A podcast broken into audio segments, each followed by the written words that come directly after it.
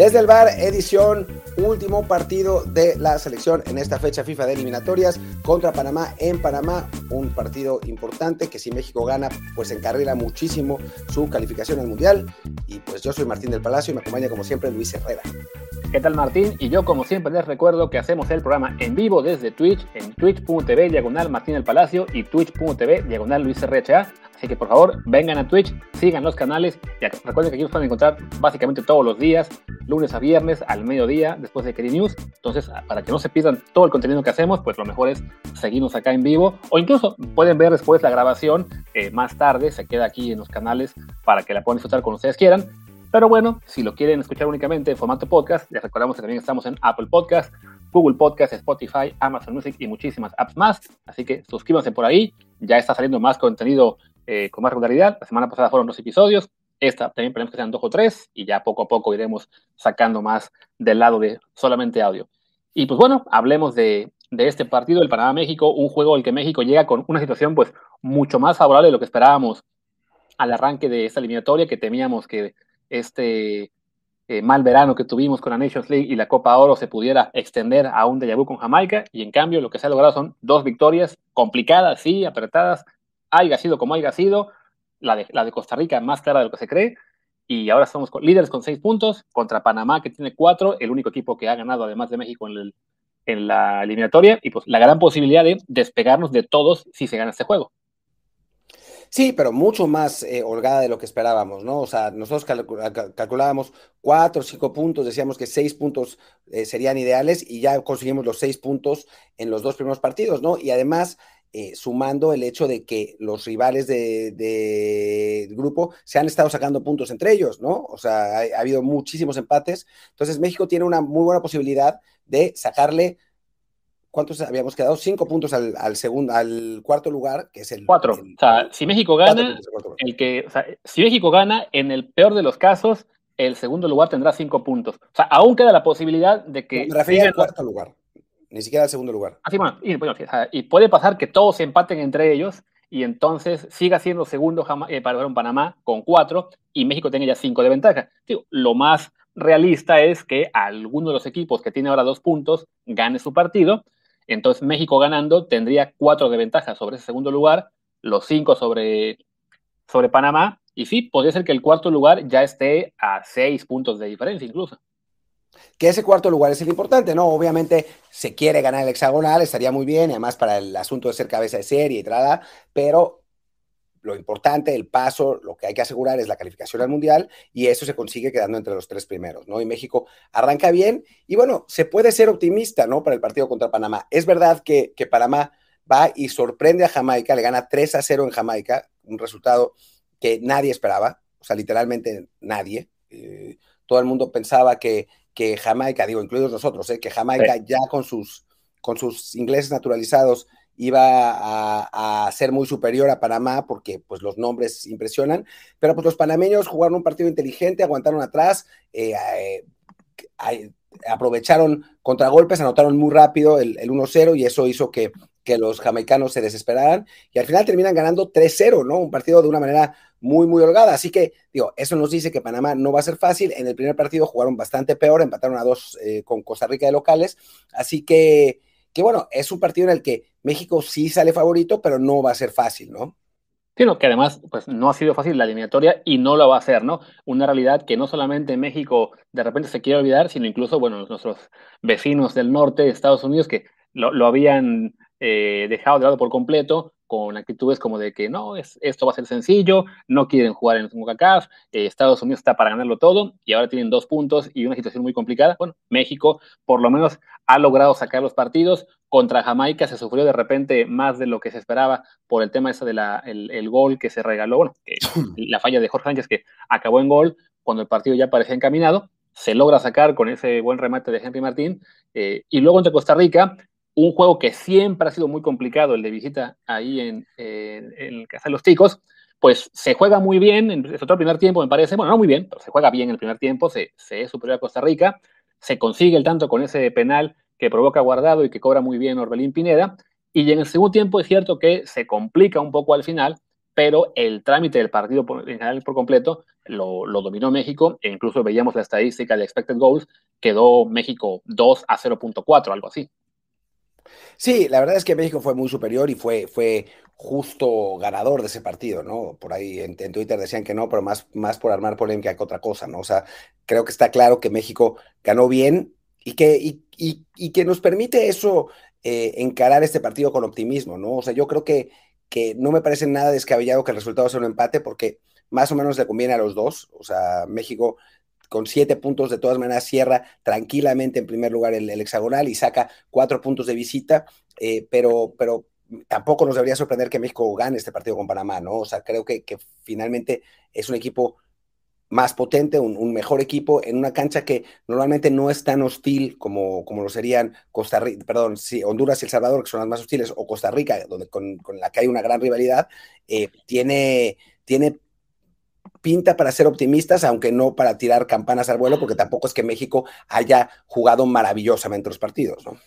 Sí, no, y, no esperemos que vaya a jugar maravillosamente tampoco este, este miércoles, ¿no? Se puede esperar que México pues, trate de sacar lo que es la experiencia, mandar de nuevo un 11 con jugadores eh, más eh, conocedores de lo que es la eliminatoria. Recordemos que el juego contra, contra Jamaica en, la, en el Azteca se habían usado a muchos jugadores del equipo olímpico y ahora contra Costa Rica fue un 11 un poquito más este, de veteranos. Supongo que contra Panamá, que habrá algún otro cambio en, la alineación, igual se buscará que sea un equipo con jugadores de experiencia que tengan más, este, pues más colmillo y más el, saber cómo jugar en Centroamérica. Sí, que seguramente, a mí me parece que, que va a ser una alineación más parecida a lo que vimos en el juego contra, contra Costa Rica, que era un partido de características más similares que el, que el de Jamaica, ¿no? Em, estoy viendo la alineación de, Panamá, la que utilizó en el partido contra, contra los jamaicanos. Yo tengo la impresión de que va a repetir, porque si ganas 3-0 de visitante un partido, no difícilmente cambiarás, aunque eso para, para la condición física de los panameños va a ser un problema porque porque es el equipo que más jugadores repitieron del 11 titular del primer partido al segundo, ¿no? O sea, hay una, una diferencia importante de calidad entre el equipo titular y el suplente. Y digo, lo podemos analizar y podemos analizar dónde juegan y qué edad tienen, ¿no? El, portero juega normalmente 4-5-1. El portero titular es Luis Mejía, del Fénix de Uruguay. Exacto. Em, después, los, los defensas son, aquí están, perdón, em, Eric Davis, Andrés Andrade, Fidel Escobar y Michael Murillo. Davis, juega, Ahí está, lo tienes ahí. Sí, juega en el DAC Dunazja Estrella de eh, la Superliga de, ¿qué es Eslovenia esto, no? Eslovenia. Eslovenia. Después tenemos también a este Fidel Escobar, que juega en el Alcorcón, de la segunda división de España. Eh, eh, quizá el, jugador de mejor equipo es Michael Murillo, que está en el Anderlecht, que además es un jugador titular indiscutible de este equipo belga.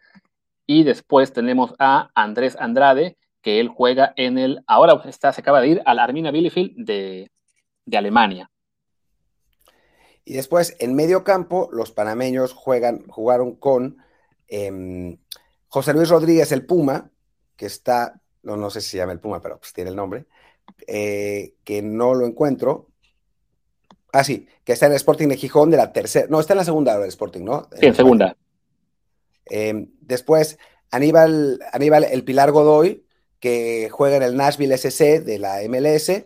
Edgar Bárcenas, que eh, juega a Edgar Joel Bárcenas, que juega en el Leganés de la segunda española, Adalberto Carrasquilla en el Houston Dynamo y otro Michael Murillo, ah, no, perdón, y Alberto Quintero, que eh, juega en el Universitario de Deportes de Perú, que tiene 33 años, es el jugador con más eh, participaciones de la selección panameña con 112.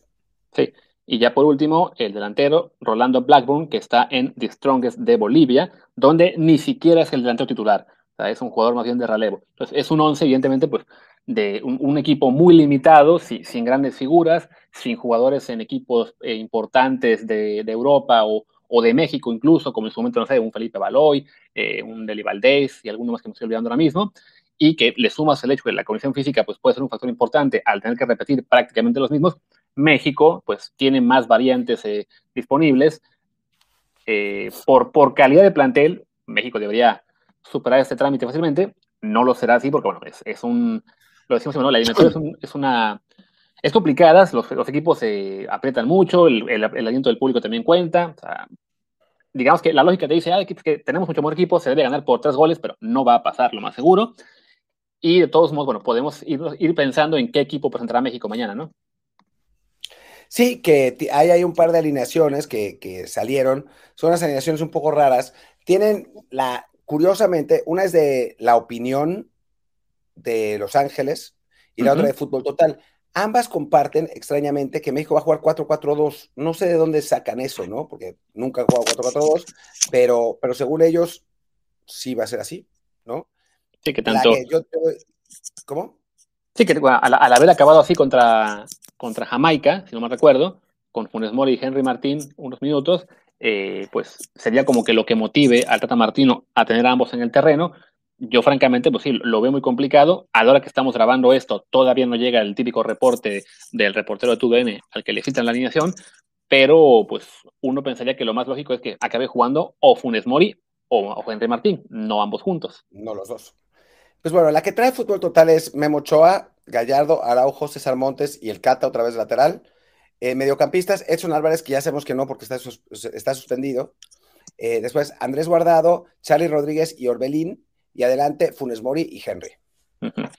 Y por lado de fútbol total, ellos ponen a Ochoa, Jorge Sánchez en lugar del Cata, Montes, Araujo y Gallardo. En el medio campo, Guardado y Charlie, como también ponen en la opinión, pero ponen ellos a eh, Jonathan Dos Santos y a Sebastián Córdoba y adelante también a Henry Martín y Funes Mori.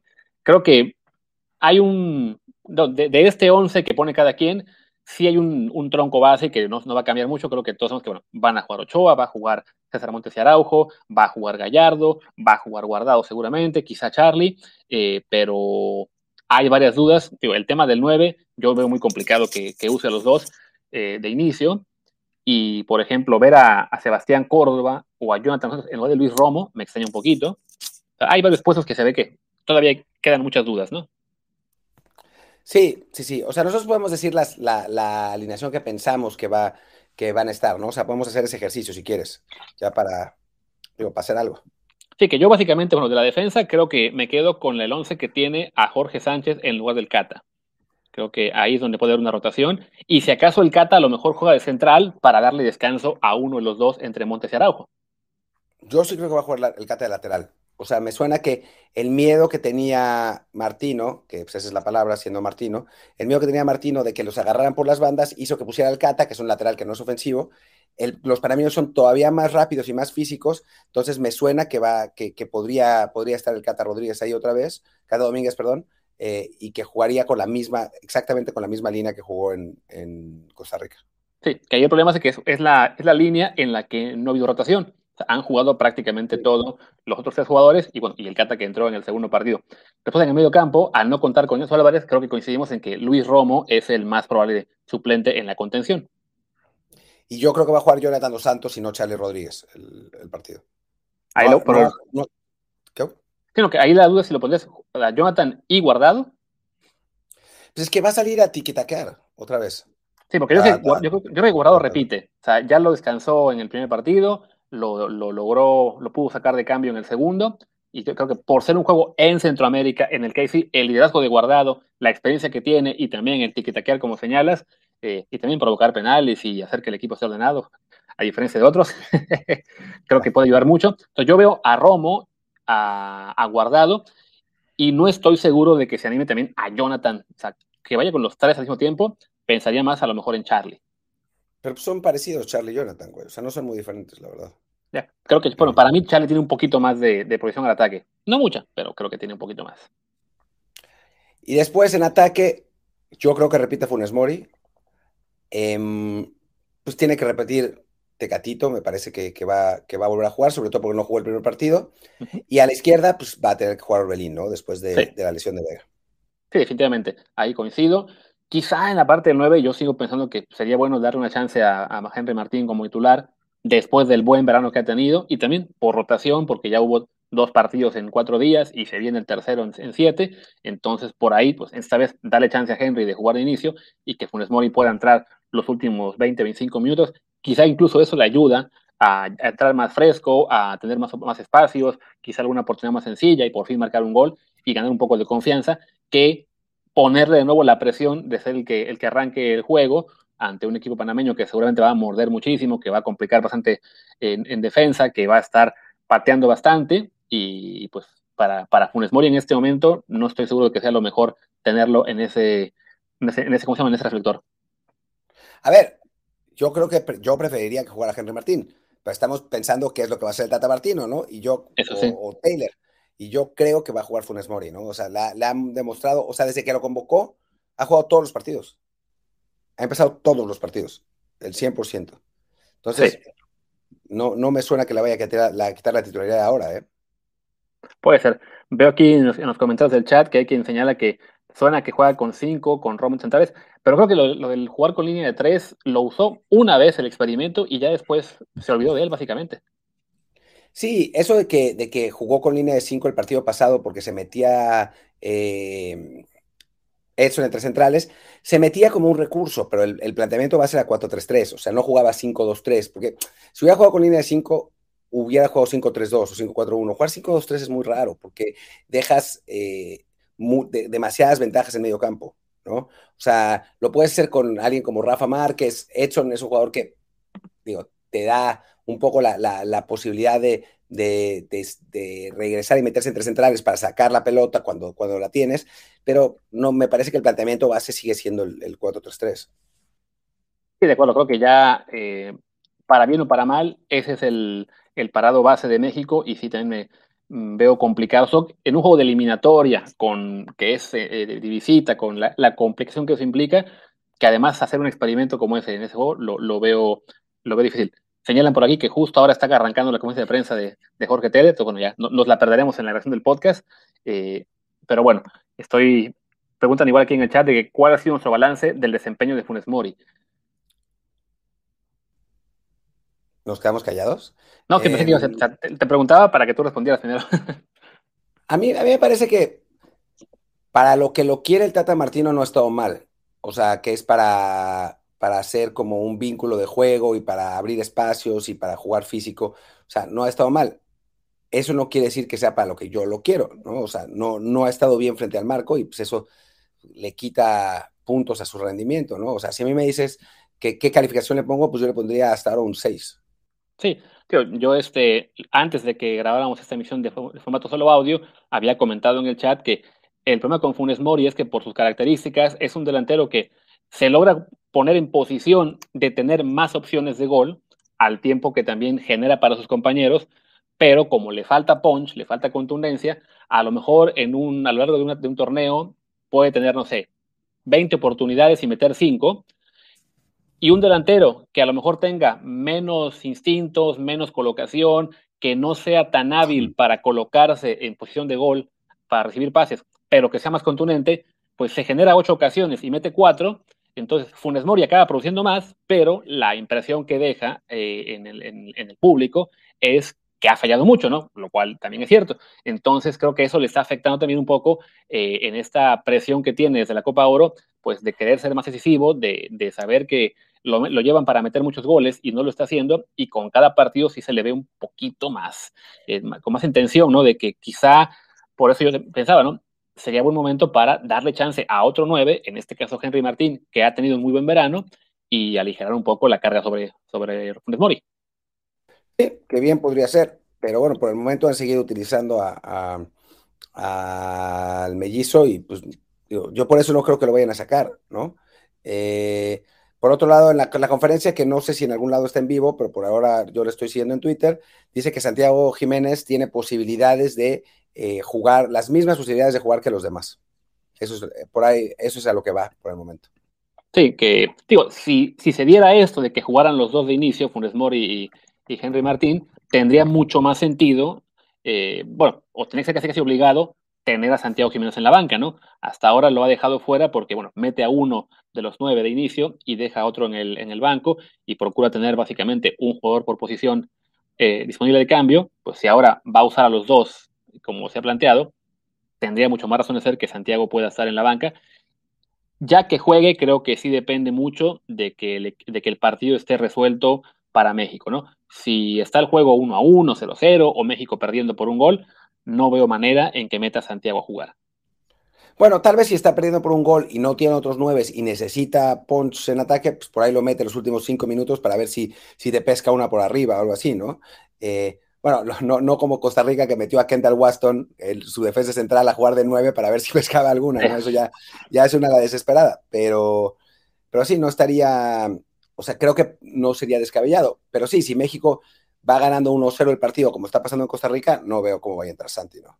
Sí, o sea, es, un poco lo que teníamos, digamos, antes de grabar este formato de audio del caso de Ricardo Pepi, ¿no? De cómo en la selección estadounidense lo, han convencido por ahora con el llamado a la selección mayor, pero que no lo han utilizado ni un minuto en la eliminatoria porque han sido juegos realmente muy apretados, ¿no? Es, simplemente son jugadores que todavía no ven desde sus cuerpos técnicos como listos para asumir un momento de presión y les llaman, pero solo los usarán en caso, digamos, de tener todo muy, muy resuelto, ¿no? Hasta ahora, pues no ha sido el caso para Ricardo Pepi, aunque sí estaba en la banca, y pues para Santiago ni siquiera lo han considerado para, para estar en el banquillo antes. Que sí, que ojalá, ojalá tenga, tenga esos minutos, ojalá que Ricardo Pepi no los tenga, y así nos, y, si México gana, creo que nos saldría una, una jornada redonda, ¿no? De, de, de partidos en fecha FIFA. No, no diría yo, insisto, ¿no? O sea, creo que con esta selección sobre todo, en general, ¿no? Pero con esta selección hay que ir con cautela, ¿no? No se gana en Panamá en eliminatorias desde 2005, creo. O sea, hace mucho que no se gana en Panamá. es, una cancha difícil donde México, suele sufrir em, con un equipo que es más físico que otros centroamericanos, ¿no? Que, y, es, y el estilo físico siempre se le complica a los mexicanos. Em, creo que no, no va a ser un partido fácil, aunque sí, sí me parece que esta selección con, con la madurez que mostró ante, Costa Rica, podría tener un buen resultado. Sí, y bueno, si te parece ya para ir cerrando, hablemos un poquito de lo que es el resto de la eliminatoria aquí en CONCACAF, porque se, presta para, como decíamos, ¿no? para un, panorama realmente favorable para México, no solamente en términos de posiciones, sino del desastre que está viviendo nuestro vecino del norte de Estados Unidos con, con dos resultados malos, para ellos dos empates en el arranque y además los problemas que está viviendo internamente el equipo. Sí, que a ver, ya lo hablábamos fuera de, podcast, al parecer, digo, al parecer no. Winston McKenney fue eh, separado del equipo y enviado de regreso a, mm, a, Italia por una indisciplina, por romper los protocolos de COVID. El rumor que está en redes sociales es que se acostó con la hermana de un compañero que la dejó entrar a, su cuarto durante en la burbuja COVID lo que sería aún más grave, porque bueno, pues es, un, problema eh, no solo disciplinario, sino en cuanto a confianza del grupo. Y, bueno, ha habido críticas de, jugadores a su, a su técnico, ha habido reclamos de cómo se juegan con CACAF. O sea, la selección de Estados Unidos obviamente no está contenta, no está contenta con los resultados y la alineación tampoco. Ya están empezando a dudar sobre la continuidad de Berhalter. O sea, sí se ha armado un mini drama en esta selección de Estados Unidos que parecía que, que tenía todo miel sobre hojuelas, ¿no? Antes del, del de la eliminatoria después de los triunfos ante México y después recordar que van a ir a jugar a San Pedro Sula, ¿no? Y San Pedro Sula es un, una sede durísima, es quizás la sede más dura en CONCACAF. Entonces, pues fácil, fácil no va a estar. Sino que ya es una sede que ya se, se cobró a dos técnicos mexicanos, pues sería divertidísimo que también ahora eh, acabe siendo la tumba de un estadounidense, aunque igual, como decíamos antes de arrancar la grabación, pues mejor que empaten y así dejen a Berhalter una fecha FIFA más para ver qué, qué tanto más puede crecer el estropicio. Sí, ojalá, ¿no? Y, además, bueno, empatando se quitan también puntos entre ellos, ¿no? O sea, si, si México sale, termina saliendo con nueve puntos y Honduras y Estados Unidos, que pues como se está viendo la cosa, son los rivales más duros, acaban los dos con tres, o sea, son seis puntos de ventaja sobre, sobre nuestros rivales más, más potentes en dos partidos, ¿no? Habrá que ver después también qué hace Canadá, ¿no? Que Canadá no se ha visto mal, ha sacado también dos empates Em, entonces, eh, creo, creo que, que, por ahí México puede, puede sacar ventaja, ¿no? Los, los, los canadienses van a El Salvador. Reciben El Salvador, reciben. Reciben El Salvador. Que ahí sí deben ser, deben ser favoritos, ¿no? O sea, ahí e, ese sería quizás el, partido más asequible para un, un, local de la fecha. Creo que a pesar de lo, de lo bien que se vio El Salvador de local contra Estados Unidos y contra Honduras, ir de visitante es otra cosa. Tienen la suerte de jugar en Canadá cuando no hace un frío de perros pero aún así no, no va a ser fácil. Yo ahí sí creo que Canadá es, es el favorito de este partido. ¿no? Sí, yo coincido. Es el partido en el que parece que Canadá tendría que. Además, ha jugado bien sus propios partidos. Eh, le sacó el empate a Estados Unidos en Estados Unidos, que no es poca cosa. Antes fue que contra Honduras, ¿no? Que tuvo el primer empate. Y bueno, y el último partido del, grupo, bueno, del, octagonal, es Costa Rica-Jamaica en Costa Rica, el duelo de los equipos que más, eh, bueno, que han arrancado con, con resultados. Costa Rica solamente un punto, Jamaica con cero. Otro duelo en el que igual sería ideal un empate, eh, porque sí, va dejando a más y más equipos ya fuera de alcance de, México, o por lo menos con mucha distancia. Digo, una situación ideal, siendo optimista, sería que México le gane a, Panamá, que Honduras y Estados Unidos empaten, que no es descabellado, y ya, si Canadá le gana a El Salvador y Costa Rica a Jamaica, pues quedaría México líder con nueve puntos, Canadá con cinco y Panamá y Costa Rica con cuatro. Pues sí, ya a bastante distancia eh, quedarían. Y ni se diga, Honduras y Estados Unidos, que sin haber perdido un solo partido, ambos estarían fuera por haber logrado puros empates. Sí, no, eso, sería ideal. A ver, ideal sería que todos empataran, ¿no? Como ha estado pasando. La verdad es que ha habido solamente tres victorias en el hexagonal. Dos de México y la de Panamá en Jamaica. El resto han sido todos empates, ¿no? Que se mantenga la tendencia que, y que ganemos nosotros en Panamá y los otros equipos empaten y ahí sí la ventaja de México sería, pues no inalcanzable, porque pues, todo se puede, pero tomando en cuenta que quedan un montón de partidos en el Azteca para la selección, pues sí sería una, una muy buena ventaja, la verdad. Sí, y además partidos con público, que va a ser mucho mejor, o, quizá no. Mucho mejor. sí. No, a ver qué tal pasa. que, sí, con público en el Azteca tendría que ser una ventaja para México y este año no estamos seguros de que lo sea. Pero bueno, al menos en la teoría, sí, eh, que, a México le quedaran muchos puntos de ventaja y todavía seis juegos de local, es, es sin duda pues un panorama mucho más alentador del que imaginábamos hace apenas una semana, cuando todavía teníamos el miedo de que Jamaica nos fuera a costar otro mal arranque de proceso, ¿no? Sí, más bien, o sea, yo, yo estaba muy, muy dudoso. Bueno, imagínate si no cae el gol de Henry Martín y empatamos en Jamaica. Y México llega con un montón de dudas y críticas a, a Costa Rica. A Costa Rica. Y quizás no gana, ¿no? Empata por, por esa falta de confianza. Puta, o sea, estaríamos hablando de otro, otro universo. Sí, hoy estaríamos como Estados Unidos, un poco así en el, en el tema del, del, drama, de la tensión, de seguramente igual saldrían más los problemas eh, dentro del vestidor. igual nos enteramos de otro vetado, cosas por el estilo, como fue hoy el caso de McKinney con Estados Unidos. Pero sí, por lo pronto el, panorama ha mejorado muchísimo para la selección mexicana y sí, pues parece que se presta todo para llegar, a salir de esta fecha FIFA, al menos en términos de resultados, con una estación ideal. Sí, ojalá que se dé, ojalá que se dé realmente. ¿Cuál es tu pronóstico, Luis? Yo creo que mañana México gana 2 a 1. Yo creo que empatan a 1. Ahí está. Qué poca fe. Qué poca fe. Qué poca fe, señor Palacio. No, bueno, pues, también dije que no, no, no estaba muy optimista contra Jamaica, no estaba muy optimista contra Costa Rica. Mejor así, pian pianito, que, que empezar a soltar las, las campanas al vuelo. Así es. Pero bueno, pues creo que ya con esto podemos ir cerrando esta, esta previa. No, no creo que tenga mucho caso también que hablemos de las eliminatorias de otros países, porque no, no generan tanto interés. Ya llegará el momento cuando esté todo más cerrado. Y pues bueno, ya regresaremos. Bueno, en Twitch, según estaremos aquí mañana de nuevo a, a mediodía. Y en Desde el Bar, formato audio, el jueves grabamos de nuevo ya con la reacción a lo que haya pasado en la fecha FIFA, bueno, en la eliminatoria y en general en el global de la fecha FIFA completa. Así es, exactamente, lo, tú bien lo dijiste. Pues venga, vamos cerrando. Y como siempre les recuerdo, insisto, en que estamos en Apple Podcast, Amazon Music, Spotify, Google Podcast y muchísimas más. Y que nos sigan en Twitch, twitch.tv, diagonal Martín del Palacio y twitch.tv, diagonal Luis RHA. Yo soy Luis Herrera, mi Twitter es arroba Luis RHA. Yo soy Martín del Palacio, mi Twitter es arroba martindelp y el del podcast es desde el bar pod, desde el bar POD. Muchas gracias y nos vemos pues pasado mañana. Chao.